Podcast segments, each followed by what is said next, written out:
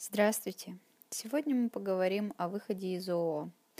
Поговорим о налогах и налоговых последствиях. Практически любое действие в сфере предпринимательской деятельности является основанием для возникновения налоговых последствий. Выход участника из ООО не исключение. Данный факт порождает ряд налоговых вопросов как для вышестоящего участника, так и для оставшихся участников и самого общества.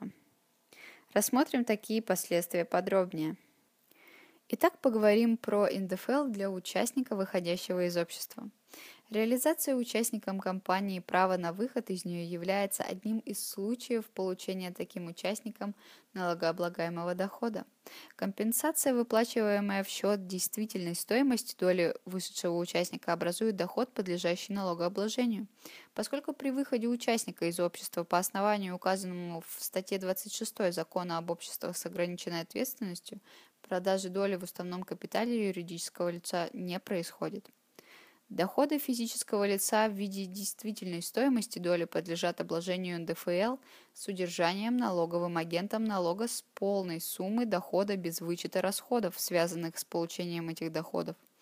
Иными словами, налогоплательщик не вправе учесть расходы, связанные с оплатой доли в уставном капитале, поскольку такое право у него возникает только в случае продажи доли, а не при выходе из общества. Второе – это НДФЛ и налог на прибыль для оставшихся в обществе участников, то есть физических и юридических лиц. Вопрос об НДФЛ и налоге на прибыль возникает и при распределении доли вышедшего участника между оставшимися в обществе участниками пропорционально их долям. Налоговый кодекс не предусматривает однозначного ответа на этот вопрос. Существует две точки зрения – Первое – это когда при распределении доли вышедшего участника ООО пропорционально долям оставшихся участников у участников налогооблагаемого дохода для цели исчисления налога на прибыль и НДФЛ не возникает.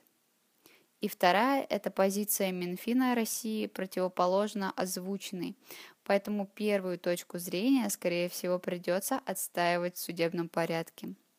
И последнее. Налог на прибыль для общества при отказе участника от получения действительной стоимости доли.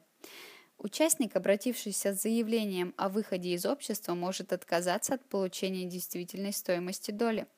Действующее законодательство не предусматривает запрета на такой отказ. Отказ от получения действительной стоимости доли должен быть оформлен в письменном виде. Только при наличии соответствующих подтверждающих документов общество сможет корректно отразить данную процедуру в бухгалтерском отчете. Кроме того, не исключена вероятность судебного спора с налоговым органом. Средства, остающиеся в распоряжении общества в результате отказа участника от получения действительной стоимости доли, являются полученными безвозмездно. Такое имущество будет составлять внереализационный доход общества, который должен войти в налоговую базу по налогу на прибыль общества.